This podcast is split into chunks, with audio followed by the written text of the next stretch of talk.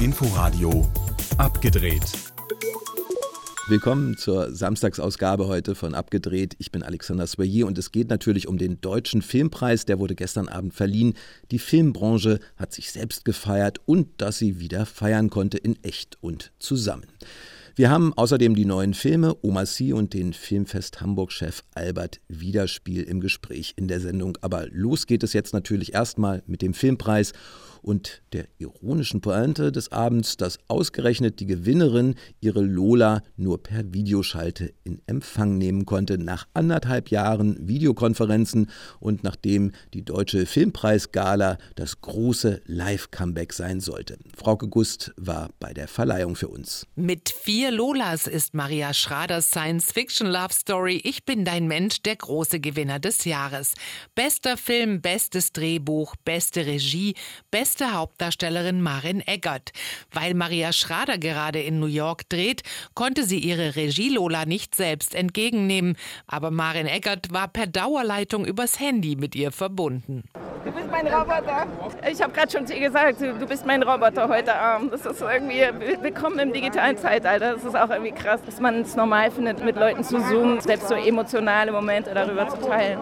Aber ja, besser als gar nichts. Für Marin Eggert ist der Erfolg ihres Films über eine Frau, die einen humanoiden Roboter als Lebenspartner testet, für den sie auch schon einen silbernen Berlinale Bären gewonnen hat und der jetzt für Deutschland ins Oscar-Rennen gehen wird, immer noch eine Überraschung. Nichts von dem, was jetzt irgendwie alles eingetroffen ist, hatten wir erwartet oder irgendwie geplant. Das kam alles so nacheinander. Erst, dass die Berlinale ihn zeigte, dann, dass, dass ich da gewonnen habe, dass der Film sich so gut verkauft hat in über 80 Länder und jetzt das natürlich, das ist irgendwie, man steht so davor und staunt und denkt so, aha, toll, freut mich, dass es euch gefällt. Die Lola für den besten Schauspieler ging an Oliver Masucci für den Film Enfant terrible, in dem er den Kultregisseur Rainer Werner Fassbinder spielt. Die Preisverleihung war für ihn ein Fest. Also, dass wir hier so sitzen können, ist natürlich toll. Insofern ist das natürlich ein ganz, ganz toller Abend für uns und für das Kino, dass das Kino einfach wieder da ist. Ja? Wir sind jetzt wieder da und man kann da wieder reingehen. Und ich hoffe, dass das auch viele Leute tun. Ja, einfach rein, rein da. Emotionaler Höhepunkt des Abends war die Verleihung der Ehrenlola für Senta Berger, die mit Standing Ovations gefeiert wurde und sich mit Schrecken daran erinnerte, wie die deutsche Filmlandschaft in den 50ern aussah. Diese ganzen schrecklichen Hurra, die Schule brennt Filme oder der Hausfrauenreport oder der Silberförster. Ich meine, das hat ja das deutsche Kino wirklich kaputt gemacht. Das darf man nicht vergessen. Wir haben die Filmförderung jetzt. Und ich bin der Meinung, Filme macht man fürs Publikum. Ich glaube, Filme müssen Leute erreichen. Das ist ihr Sinn. Geschichten erzählen, aber es muss auch jemand geben, der diesen Geschichten zuhört. Für den publikumsstärksten Film wurde dann Senta Bergers Sohn Simon Verhöfen ausgezeichnet, der mit Nightlife über eine Million Zuschauer in die Kinos locken konnte. Im Palais am Funkturm wurde im Anschluss an die Gala dann gefeiert, dass wieder gefeiert werden kann. Partygast Klaus Maria Brandauer. Das war doch eine Wunder wunderbare Veranstaltung. Das ist doch herrlich und endlich wieder können wir alle zusammenkommen. Das ist, war wunderbar. Ein Beitrag war das von Frauke Gust. Der Deutsche Filmpreis, er wurde gestern Abend verliehen und es wurde gefeiert bis tief in die Nacht. Auch wenn Maria Schrader, wie gesagt, nicht dabei sein konnte, wobei sie wahrscheinlich selbst und auch zu Recht nicht damit hätte rechnen können, dass bei fünf Nominierungen vier Lolas herauskommen und auch noch das wichtige Triple Film, Drehbuch und Regie, während der große große Favorit, der zehnmal nominierte Fabian oder der Gang vor die Hunde mit zwei Preisen für Schnitt und Kamera abgespeist wurde. Aber irgendwie passt das leider auch zur Geschichte dieses Films, der so großartig er ist, seit seiner Berlinale Premiere immer wieder auch irgendwie übersehen wurde. Komplett leer aus ging die RBB-Koproduktion Je suis Karl, während Tim Fehlbaums Science-Fiction-Drama vier Preise bekam und zu den Überraschungsgewinnern gehört. Nicht überraschend dagegen natürlich, dass Herr Bachmann und seine Klasse bester Dokumentarfilm wurde und Adern der Welt bester Kinderfilm. Wichtiger als die Preise für genau die richtigen unter den Nominierten aber war gestern sicherlich, und das hat man auch schon im Vorfeld gemerkt, dass man wieder zusammengekommen ist, live und in Farbe, um das Comeback des Kinos zu feiern. Und das ist gelungen gestern bei der Gala. Die gleiche Aufgabe hat natürlich, wenn auch weltweit, James Bond, der nicht nur mal wieder die Welt, sondern auch das Kino retten soll. Der Martini-Check Bond, James Bond, check, exotische Schauplätze, check. Und ein psychopathischer Superschurke, check.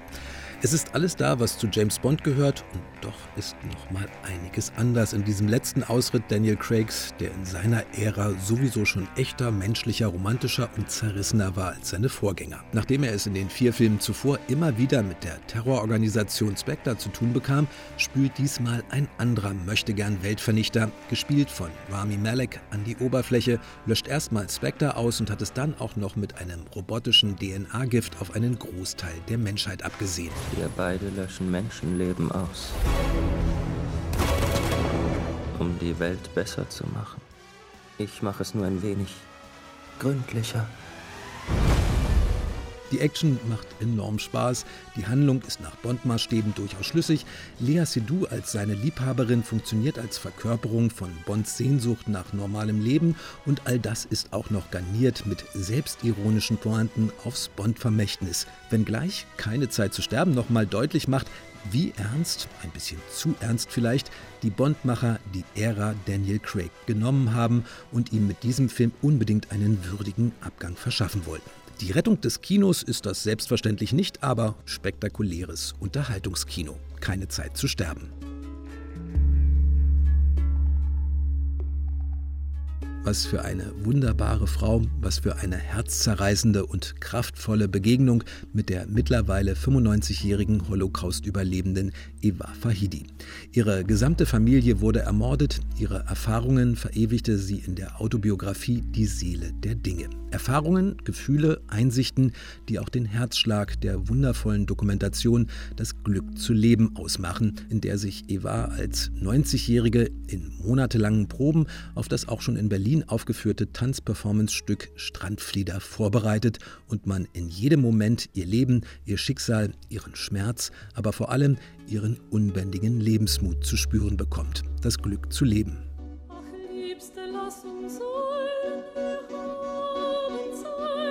15 Episoden einer Beziehung in losen Monatsabständen mit am Ende zwei Kindern, keiner Hochzeit und der Ungewissheit, wie das Paarleben weitergeht. Gespickt zudem mit ein paar surrealen Visionen und Momenten.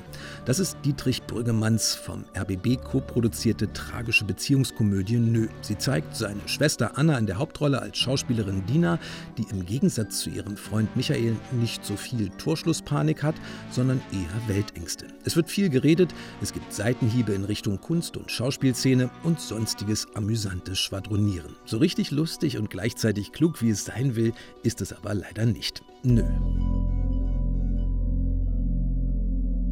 Bis an die Grenze ist eine Gewissensfrage in Spielfilmlänge, die mit der Schilderung einer langen Schicht dreier Pariser Polizisten beginnt, erzählt aus ihren jeweiligen Perspektiven.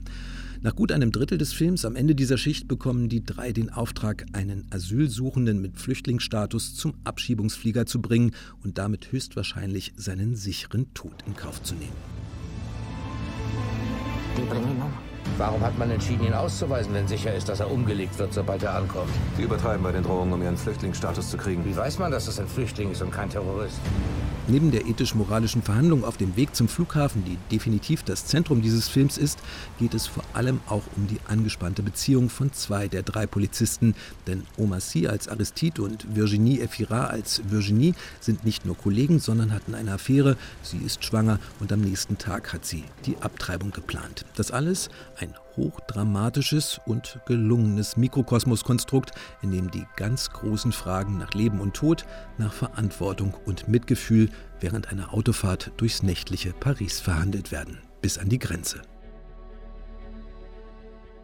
Die wichtigsten Neustarts der Woche waren das im Überblick. Und wir bleiben noch kurz bei Bis an die Grenze und bei Omar Sy, der hier zwar mal, was eher seltener bei ihm ist, in einem ernsthaften Drama zu sehen ist, aber auch wie gewohnt eine gewisse Leichtigkeit in die Geschichte bringt. Er kann einfach nicht anders, so Umasi. Yeah, of course I am. Of course I am. Of course I am. That's That's, that's my way to be happy and so ja, so bin ich einfach. Natürlich. Das ist meine Art. Meine Art, glücklich zu sein und mit dieser Welt umzugehen. Optimismus hilft mir dabei und ehrlich gesagt, gerade bei sehr ernsthaften Themen wie hier, brauche ich das noch mehr. Und gleichzeitig werde ich manchmal auch genau deswegen für eine Rolle besetzt.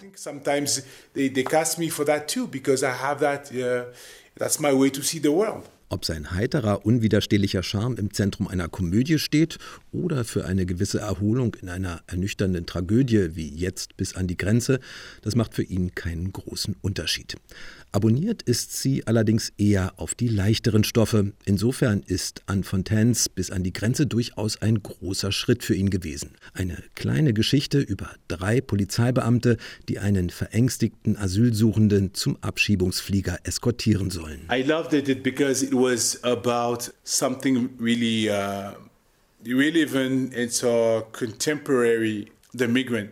Mir hat sehr gut gefallen, dass sich der Film mit einem Thema auseinandersetzt, das seit langer Zeit sehr wichtig ist und in den letzten Jahren noch wichtiger wurde. Der Umgang mit Geflüchteten, sich damit aus der Sicht von Polizisten zu beschäftigen, fand ich extrem spannend, weil es dadurch nochmal einen anderen Zugang gibt. Wir haben das große Thema, aber der Fokus ist woanders. Because we, we have the topic, but the focus well, in diesem Fall spielen Omasis Hautfarbe und seine senegalesische Abstammung eine Rolle. Denn als schwarzer Polizist hat er hier eine nochmal andere Perspektive als seine Kollegen.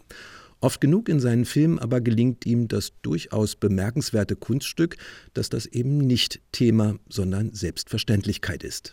There is some movies where, where is the subject. Es gibt Filme, da ist es das Thema, da ist es dann wichtig. Bei anderen nicht. Ganz einfach. Nehmen wir einen großen Gegensatz. Bei Monsieur Chocolat geht es zum Beispiel darum. Bei Jurassic World nicht. Zwei Filme, der gleiche Schauspieler.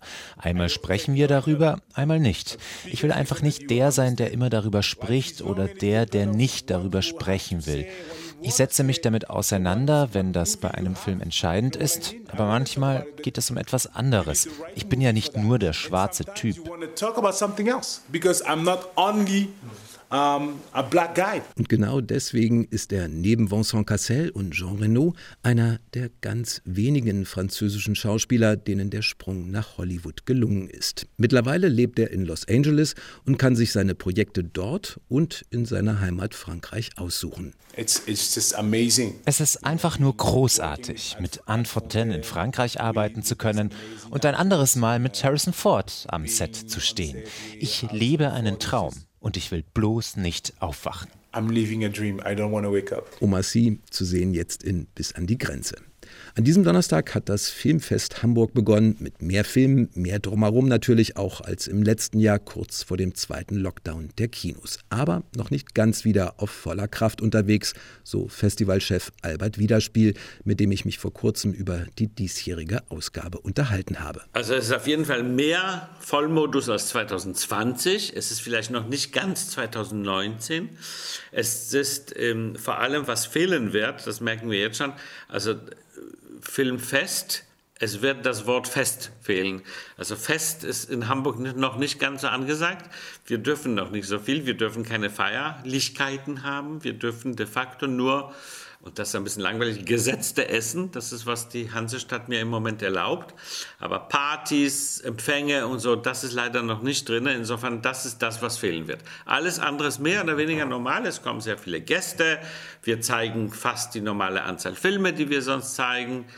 Wie gesagt, die Feierlichkeiten fehlen und es fehlt selbstverständlich 50 Prozent der Zuschauer. Also ich darf im Moment in Hamburg, ähm, ich darf ein sogenanntes Schachbrettmuster äh, nach Schachbrettmuster setzen. Das heißt, ich mache ein frei, ein besetzt, ein frei, ein besetzt. Das hat den Vorteil, dass das Kino sehr hübsch aussieht. Es sieht voll aus, aber de facto sitzen da ja nur 50 Prozent. Umso voller ist dagegen das Programm oder besser gesagt die Auswahl, aus der Albert Wiederspiel das Programm dieses Jahres bestücken konnte. Also wir haben wahnsinnig viele Filme sichten dürfen. Äh, aber wir hatten auch entschlossen, dass wir das Programm entschlanken im Vergleich zu, 20, zu 19 Entschuldigung, und wollten bei 100 Filmen landen. Mehr nicht. Das haben wir bei Corona gelernt. Oft ist weniger mehr.